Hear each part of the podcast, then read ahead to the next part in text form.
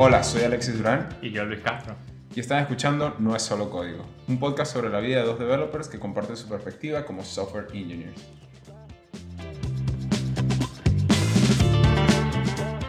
En el episodio de hoy vamos a estar conversando sobre la razón de ser. La razón de ser es, es como un tema súper loco, ¿no? Pero viene de la mano de unas cosas que hemos estado leyendo últimamente y es que la mayoría de las personas sienten que el trabajo no los llena, que el trabajo no es su razón de ser.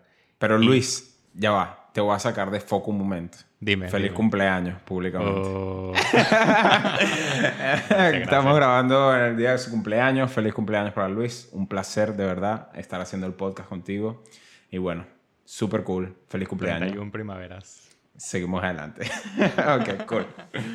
Bueno, lo que te iba a comentar de este tema es que eh, es un tema difícil, diría yo, para nosotros de conversar, porque Mm. venimos desde la posición de a los dos nos gusta lo que hacemos, el Claro. trabajo en el que estamos nos llena, diría yo, y también tienes como que esta, esto de, vale, eh, te brinda felicidad y es la razón de ser en lo que haces. Y yo por lo menos siento que en lo particular, eh, sí, sí lo es. Es como lo que más me llena, me hace sentir así como que, wow, sí, me levanto en la mañana y es, ¿qué Mm. problema extraño y loco voy a resolver para solucionar la vida de alguien, sabes? Sí, sí, sí te entiendo y, y me gusta primero ese, ese disclaimer porque es como tú me decías, ¿no? O sea, a veces cuando la gente dice, por ejemplo, que te venga un millonario y te diga el dinero no importa, es como que, bueno, obvio, Claro, ¿no? si o sea, tienes para 70 ti millones ya... en tu cuenta, pues obvio que no importa. Exacto. ¿no? Y, y claro, no quiere decir que nosotros a nivel profesional o, o de trabajo lo tengamos todo figured out, pero es verdad que estamos pasando por un momento bastante privilegiado. Ahora, yo creería que, al menos de mi parte, no siempre fue así. A pesar de que eh, ahorita estoy en el spot donde estoy y muchos de mis trabajos fueron alrededor de tecnología, no siempre fue eh, haciendo tecnología de la manera que la estoy haciendo ahorita. Entonces creo que, que he visto un poquito diferentes panoramas y así también he, he visto casos a mi alrededor y creo que por eso me parece interesante de, de hablar del tema. Ahora, me gustaría que nuestra audiencia supiera un poco de, de qué venía. Y es que tú tenías como una conversación por allí y estaban hablando sobre, o te estaban diciendo algo así. Lo cierto es que estaba sobre la mesa el hecho de que el trabajo ideal no existe. Oh, ¿Será que me, me revisitas de nuevo qué era, qué era el, el argumento que se estaba haciendo? Sí, la conversación era que es exactamente como dice, el trabajo ideal no existe, pero no existe porque es como una construcción que le vendemos a la juventud hoy en día. La verdad es que el artículo estaba escrito de esa manera y era bastante potente, ¿no? Ah, es que era un artículo, va, va, Sí, va, va. igual lo estábamos conversando por ese artículo. Pero Ok. venía con un lenguaje que se basaba en eso, en que la gente joven hoy en día les dices, bueno, estudias una carrera y te, sabes, haces tus cinco años de carrera y te especializas en un área en el que vas a ser como que lo top de lo top y, y vas a sentir que eso eres eh, todo, todo tu ser es eso y estás, fuiste guiado para ser esta persona que hace esta profesión. Ok. Y la mayoría de las personas, entonces, después de correr con eh, todo ese tiempo de la carrera, pues, sabes, hay veces que llegas y dices, bueno, este trabajo está bien, me pagan, posiblemente pues, puede que te paguen bastante bien y digas, bueno, en ese sentido estoy satisfecho, pero a la hora del, del día, al final, dices, pues es que no me llena así de que me hace sentir como que, wow, estoy cambiando el mundo, estoy revolucionando las cosas. Y el artículo se concentra en el hecho de que esa ideología de que estoy cambiando el mundo y soy una, sabes, un, mi granito de arena hace toda la diferencia, Mm. es como mentira, pues, porque al final es una contribución tan minúscula que nunca vas a ver realmente qué es lo que haces. Lol. Pero me parece un punto un poco... Es fuerte, Eh, es verdad. Sí, o sea, porque al final yo creo que primero tomando, o sea, tocando varios puntos que mencionaste y comenzando desde el último, el que tengo más fresco, pero así de que mi grano de arena es muy pequeño como para cuantificar mi impacto en el planeta, me parece muy naif, me parece muy eh, cerrar mucho los ojos al potencial que tienes tú de contribuir a tu sociedad como ser humano, porque Claro, pero se independientemente... refiere... Dime. No, no, continúa, continúa. No, no, que, que, decía que independientemente no, no, no, se trata de venir mañana y, y, y, si no eres como Elon Musk, entonces no estás haciendo nada por el mundo, sino que también dentro de tus radios de impacto, pues hagas, hagas la diferencia y ya eso pues tiene una reacción en cadena y no creo que yo sea el primero que lo diga. Claro, claro, pero a eso se refiere. El punto es que eh, tenemos este sueño de que todos nos convertiremos en Elon en algún momento, ¿sabes? Va, va, va. Y a eso se refiere, que lo más probable es que no. Ya. Lo que pasa es que a mí lo que me da miedo cuando escucho ese tipo de artículos que debaten sobre el hecho de mm, aceptar que el trabajo perfecto no existe, que, que o sea, cuando, cuando tratan de, eliminar esas, sí, e, esas concepciones que de alguna manera te dan esperanza para motivarte para hacer algo, ah, me, me, molesta, entre comillas, no sé si es la palabra, pero me molesta un poco o me incomoda porque siento que también infundes un, una premisa que invita a conformarte con lo que tienes. Porque dices, bueno, yo estoy en un trabajo que de repente no me llena, eh, pero me pagan bien, digamos el escenario que tú estás diciendo, este, me especialicé, ta, ta, ta, estoy haciendo esto, me da para la comida, me da para todo bien, no me siento muy lleno, pero hey, por ahí dicen que el trabajo ideal no existe. Entonces renuncias a, a la posibilidad de explorar diferentes cosas. Entonces por eso es que no, no, me gusta, no me gusta esa visión para nada. Está interesante porque yo te, yo te vendería la otra cara de la moneda. Eh, yo sí considero que el trabajo no tiene que ser 100% tu razón de ser, pero sí debe ser el vehículo que te ayuda a conseguir tu razón de ser. O sea, si no es realmente lo que te gusta y simplemente te da dinero para poder subsistir, pues entonces tienes que encontrar algún hobby o algo que sea lo que realmente te llene. Pero ahí es en donde vamos a la otra parte que me pareció interesante de, de, este tema y de orbitar alrededor del tema. Porque básicamente, este, muy bien lo que tú estás diciendo, evidentemente vivimos en un mundo capitalista que tiene ciertas reglas y que hace reward de ciertas profesiones y de ciertas, eh, ¿sabes?, conocimientos más que otro. De repente mi pasión es la poesía, pero resulta que la poesía pues no paga bien. ¿Qué, qué, qué podemos hacer? No podemos hacer más nada. Entonces ahí es donde entra el hecho de encontrar un vehículo que te permita a ti ejecutar esas pasiones, porque no necesariamente es una, y eso también me parece otro tema interesante, pero todas esas cosas que te gustan, que no necesariamente son muy bien monetariamente revaloradas dentro de, nuestro sistema. Pues. Pero, again, no creo que la premisa sea no existe el trabajo ideal, sino que, bueno, eh, vamos a definirlo, ¿sabes? Es como que eh, lo, que lo que yo creo que es trabajo ideal es que puedas ocupar tu tiempo en algo que te dé satisfacción y te traiga eh, un beneficio económico. Y a veces, lamentablemente, tienes que splitear las dos cosas. O sea, uno una cosa te trae economía y esa economía pues te sirve para, para poder ejercer eso que te, que te trae un poquito más de felicidad. Pues. Claro, yo por lo menos lo veo bastante con mis compañeros del trabajo, que es cuando te dicen cosas como, pero Luis, ¿cómo consigues tiempo para programar tus apps propias y mm. aparte programar las apps dentro de Cambio? Es como, wow, pero... Y es, es ese mismo hecho de, bueno, pero es que estoy haciendo lo que disfruto, ¿sabes? Me puedo despertar un sábado por la mañana y de repente decir, uh, tengo una idea buenísima para una de mis apps, la voy a hacer unos 5 minutos, 10 minutos. Y obviamente no lo hago en 10 minutos, pero tú, claro, tú, tomas la idea. Claro, porque comienzas y entras en ese, ese estado de, flow, ¿no? Exacto. Entonces, claro, se te pasa el tiempo y tal, y, y al, al, final generas algo. Este, yo creo que realmente, digamos que lo más fuerte de, del episodio, fuerte si se puede decir de esa manera, es que mm, a pesar del lugar en el que nosotros estamos, yo siento que no estuviéramos acá si no fuéramos intencionales y si no creyéramos que existen lugares donde podemos explotar mejor nuestra pasión por, por, la tecnología.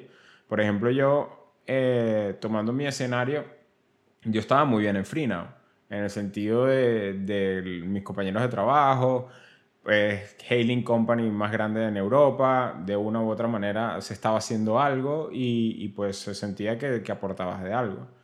Pero por este mismo deseo y este mismo romanticismo a sentir de que siempre se puede hacer algo más y querer explorar, es lo que me lleva a mí a estar ahorita en Sol y, bueno, ahorita estoy súper, súper, duper enamorado de lo que estoy haciendo. Claro, pero considero que hay una diferencia ahí radical, ¿no? Eh, tú tienes esa idea y tenías ya esa mentalidad de que te gustaría hacer algo relacionado al sistema educativo y porque es algo que te apasiona. Socialmente, educativo, es algo que te apasiona. Mientras que en, en FreeNow, pues si bien tienes todas estas características que son muy, muy cool y son de una empresa que está en el top, pues a nivel social no hace un cambio radical. Y eso es como una de las cosas que realmente te mueven a ti. Claro, claro. Y, bueno, evidentemente también como, como ese deseo de, de, buscar una manera que realmente es algo que yo me he definido en el sentido como estrella norte, pero, pero que básicamente no, no le he terminado de dar forma. O sea, yo siempre digo, por ejemplo, quiero ser un profesional de clase mundial. Realmente no sé qué significa eso, pero me exijo de las maneras que me voy inventando ese término, ¿sabes? Poco a poco voy diciendo, bueno, creo que un profesional de clase mundial tiene esto, y luego el día de mañana me parece que un profesional de clase mundial tiene lo otro, y así sucesivamente voy, y buscando aventuras y buscando, buscando oportunidades que de alguna manera hagan esa ilusión que creo yo que, es una persona que llena esos zapatos, ¿no? ¿Qué ha sido lo más difícil de como buscar en ese aspecto? Realmente eh, suena súper cheesy, pero me parece que es eh, muy vinculado a lo que estamos hablando hoy. Lo, más difícil de buscar en ese aspecto de, qué es lo que quiero ser y a, y a dónde voy es entender qué es lo que me hace feliz y cuáles son las cosas que me gustan. Porque es muy fácil decir, bueno, me gusta programar o me gusta tecnología. Pero entonces, vamos a, vamos a ponerlo desde ahí. Y me parece un ejercicio interesante para las personas que de repente nos están escuchando como programadores o no programadores. Es como que tú dices, me gusta tecnología, ok, pero tecnología burda de grande, pues. O sea, ahora me gusta programar. Still, todavía también lo puedes cortar un poco más. Que me gusta programar, me gusta programar web. Ah, ok, web, todavía me gusta frontend. Ok, me gusta front. Ah, me gusta arquitectura serverless. Ok, pa. llega un momento que ya no es tan obvio y ya la parte técnica se queda. Entonces dices, ok, me gusta management, me gusta ayudar a otras personas, me gusta gestionar, me gusta organizar procesos, me gusta crear ideas, me gusta conversar con futuros usuarios. Entonces empiezas a crear una cantidad de características distintas que te van componiendo un profesional que es un poco más único, ¿no? Porque no todo el mundo le gusta lo que a ti te gusta. Y sobre todo la suma de las diferentes cosas que te gusten. Entonces, una vez que llegas ahí, es que te puedes permitir, digamos que buscar de manera precisa algo que se acerque un poco más a un trabajo ideal. Está cool, está cool. Yo diría que en este caso, ¿sabes? Buscar este tipo de nichos depende mucho de la personalidad de la persona la personalidad de la persona, valga la redundancia, ¿no? Pero también tiene que ver con eh, las dificultades por las que esa persona ha pasado como tal. Y lo digo de esta manera porque me hace pensar un poco en tu situación cuando hiciste este cambio de, bueno, ya no voy a ser un developer, quiero buscar otras cosas que me llenen. Y luego como que un poco el, el hecho de volver a ser developer, pero con una perspectiva muy diferente. Claro, claro. Eh, y por eso es el tema de, conocer un poco más, ¿no? De conocerte un poco más a ti mismo y, también, evidentemente, no todas las cosas las vas a resolver a la primera. Yo, por ejemplo, la primera vez, y es interesante porque ahorita que lo digo, la primera vez que dije, me gusta tecnología y voy a buscar un trabajo, me acuerdo, me, me llegué a mi primer trabajo que era como de IT Vale. Y bueno, pero resulta que realmente no era lo mío. Pero en ese momento, digamos que mi único filtro era tecnología.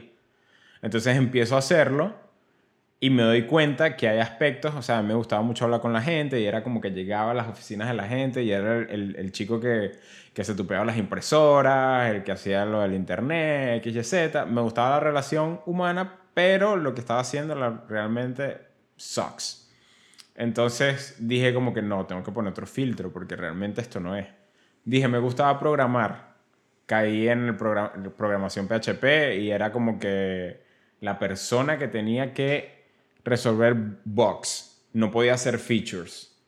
Entonces es como que la vida misma me ha empezado a decir, esto es lo que quieres, toma, pero me lo dan como tipo como el clásico, el genio, ¿sabes? En la película que... Con que, un gotcha. Ajá, exacto. Entonces, como que quieres programar, bueno, aquí tienes, pero resulta que necesitas más filtro. Entonces, claro, como que, bueno, quiero hacer algo que, que tenga impacto mundial. Bueno, haces MVP, pa, pa, pa, y te mueves, vas para allá, vas para acá. Después dices, oye, no, como que quiero hacer un producto, pan, caes en FreeNow. Y después como que, oye, no, pero quiero más iteración. Entonces, claro, a medida que te conoces a ti mismo y conoces todas esas características y vuelvo otra vez a la misma idea, es que puedes establecer los filtros correctos. Pero no sé, ¿cómo ha sido un poco tu journey? ¿Hay algún momento que tú hayas dicho, este trabajo apesta terriblemente y necesito otra cosa? Es curioso porque realmente no. No, no. no, y por eso te digo que en, en, ese sentido yo vengo como de una situación muy privilegiada, ¿no? Okay. Porque entro en un trabajo, en, estuve como cuatro años en Real Scout, al final se termina vendiendo y es como, bueno, que necesito conseguir otra cosa. Entonces, cool, bueno, ok.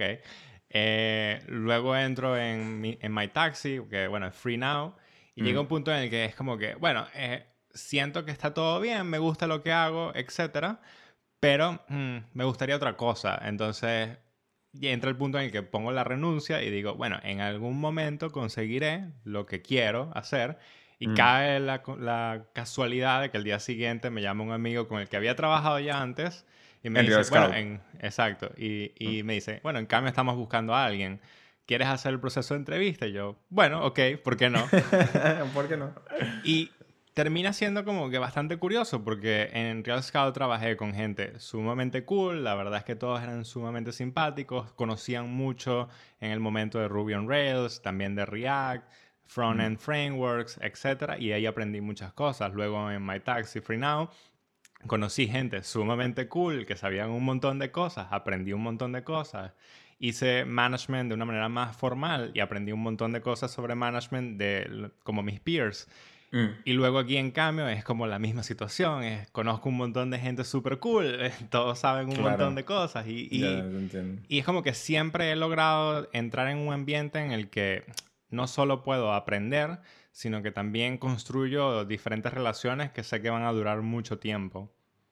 Ahora, pero antes de terminar el episodio, y bueno, de alguna manera creo que habrán quedado ideas allí flotando que esperemos que sean útiles para las personas que nos están escuchando quiero hablar un poquito de, de las derrotas y cómo las derrotas han ayudado al final a estar aquí.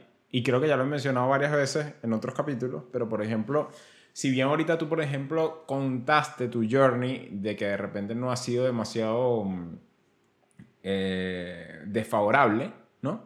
Es verdad, por ejemplo, que has tenido no sé, como 500 entrevistas en tu vida, no sé, o sea, me, exagero, pero son muchísimas. Pues. Exacto. Más de 10 o más de 20 son, for sure. sí, ciertamente. Entonces, mi pregunta es, ¿cómo has, cómo has visto esos momentos de derrota? Porque de alguna manera es como, como una derrota, ¿no? Y, y, y si vas como aplicando los filtros que vamos hablando en función de entendiendo lo que quieres y luego tienes una entrevista y te tiran para atrás y tienes otra y te tiran para atrás, ¿cómo, cómo lo tomas? ¿Cómo lo llevas? O sea, ¿qué haces? No sé. Yo no hubiese podido... Bueno, no es que no puedo. Ahorita me parece que evidentemente puedo lidiar con eso. Pero hace seis años, siete años, creo que me hubiese costado muchísimo más. Es curioso porque yo no lo veo como una derrota en realidad. Yo lo veo más como un proceso metódico eh, en el cual no solo tú estás haciendo una entrevista para la empresa, sino que la empresa está haciendo una entrevista para ti. Y de hecho, muchas de las entrevistas en las que sí quedé en la entrevista técnica, ¿vale?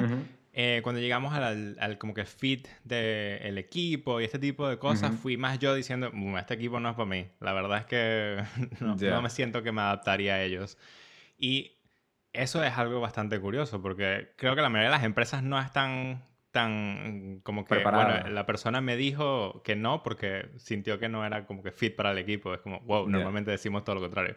Em, y no lo veo como una derrota per se porque es, vale, si esta empresa está buscando un perfil de esta manera y yo no puedo pasar su prueba técnica o no puedo hacer el ejercicio que me están pidiendo hacer X, Y o Z, probablemente eh, o su proceso de entrevistas es muy malo o está el hecho de que están buscando una persona que tiene unos conocimientos muy específicos y vale, yo no se los puedo dar, pero está bien.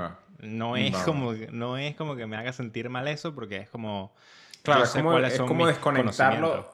Es como desconectarlo de, de, de, tú como persona y más como un fit en, en, un, en un, hueco, pues. Y bueno, si no hago fit, no hago fit y ya. Lo que pasa es que es complejo porque yo siento que uno crea esa cantidad de confianza a medida que generas experiencia y comienzas a estar más seguro de tus skills. Pero mm, a las personas que están comenzando ahorita su carrera o que están buscando ese trabajo ideal, probablemente podría suceder que, que no se le dé. Pues el, el buscar, digamos que yo estoy, no sé, me lo invento, vendiendo celulares y por alguna razón, bueno, ese no, no es el trabajo que yo quiero, quiero hacer otra cosa, hago el jump para buscar el empleo y de repente me dicen que no. Y me dicen que no otra vez y me dicen que no otra vez. ¿Qué tú le dices a esa persona? ¿El trabajo ideal no existe o qué, qué haces? Yo lo veo como tienes que adaptar un poco eh, lo que estás diciendo dentro de la entrevista después de ver varias veces que te están diciendo que no en diferentes empresas de más o menos el mismo estilo. O sea, al final el proceso de entrevista lo que está buscando es, mira, nosotros somos como un motor, o sea, la empresa, somos como un motor, tenemos diferentes engranajes y nos falta este engranaje. Y queremos de alguna manera meter un engranaje que más o menos puedas entrar ahí y que la máquina siga girando y funcionando. Mm, no tiene que ser perfecto, pero tiene que funcionar. Y eso es lo que está buscando el proceso de entrevista. Entonces, tienes que acoplar más o menos al 90% de eso para que realmente puedas quedar en una. Y eso es lo que tienes que ir ajustando tú poco a poco. Si bien hay procesos de entrevista que son un poco más transparentes y realmente puedes ver cuáles son los pros y cons que están buscando. Eh, es cuestión de, practicarlo, porque el proceso de entrevista es un músculo que también tienes que practicar. No es algo que porque tienes conocimientos en una empresa, tienes cinco años, seis años en una, vas a salir al mercado y vas a decir, ah, yo, yo sé todo de esto. Y cuando te preguntan, dices, bueno, no lo hago así de esa manera específica, pero posiblemente lo sepa hacer, sí, tal cosa, y así va. La verdad que, que, me gustó mucho. Este, siento que también este episodio hubiese estado bastante bueno para mí cuando estaba en mi proceso de buscar nuevas, nuevas aventuras, porque realmente no, no, fue tampoco muy, muy fácil tener que de alguna manera aceptar que algunas de las empresas que más me gustaban en ese momento eh, no, no hicimos fit o algo no pasó o X, Y, Z. Pero bueno, al final súper agradecido porque hoy no puedo estar más feliz con mi trabajo ideal. Así que bueno, en fin, ya saben, nos escuchamos todas las semanas, todos los lunes. Arroba no es solo código, el Twitter del el podcast, arroba Castrolen, Luis Castro, arroba Duramla, Alexis Durán y nos siguen sabiendo lo que quieran escuchar. Hasta la próxima.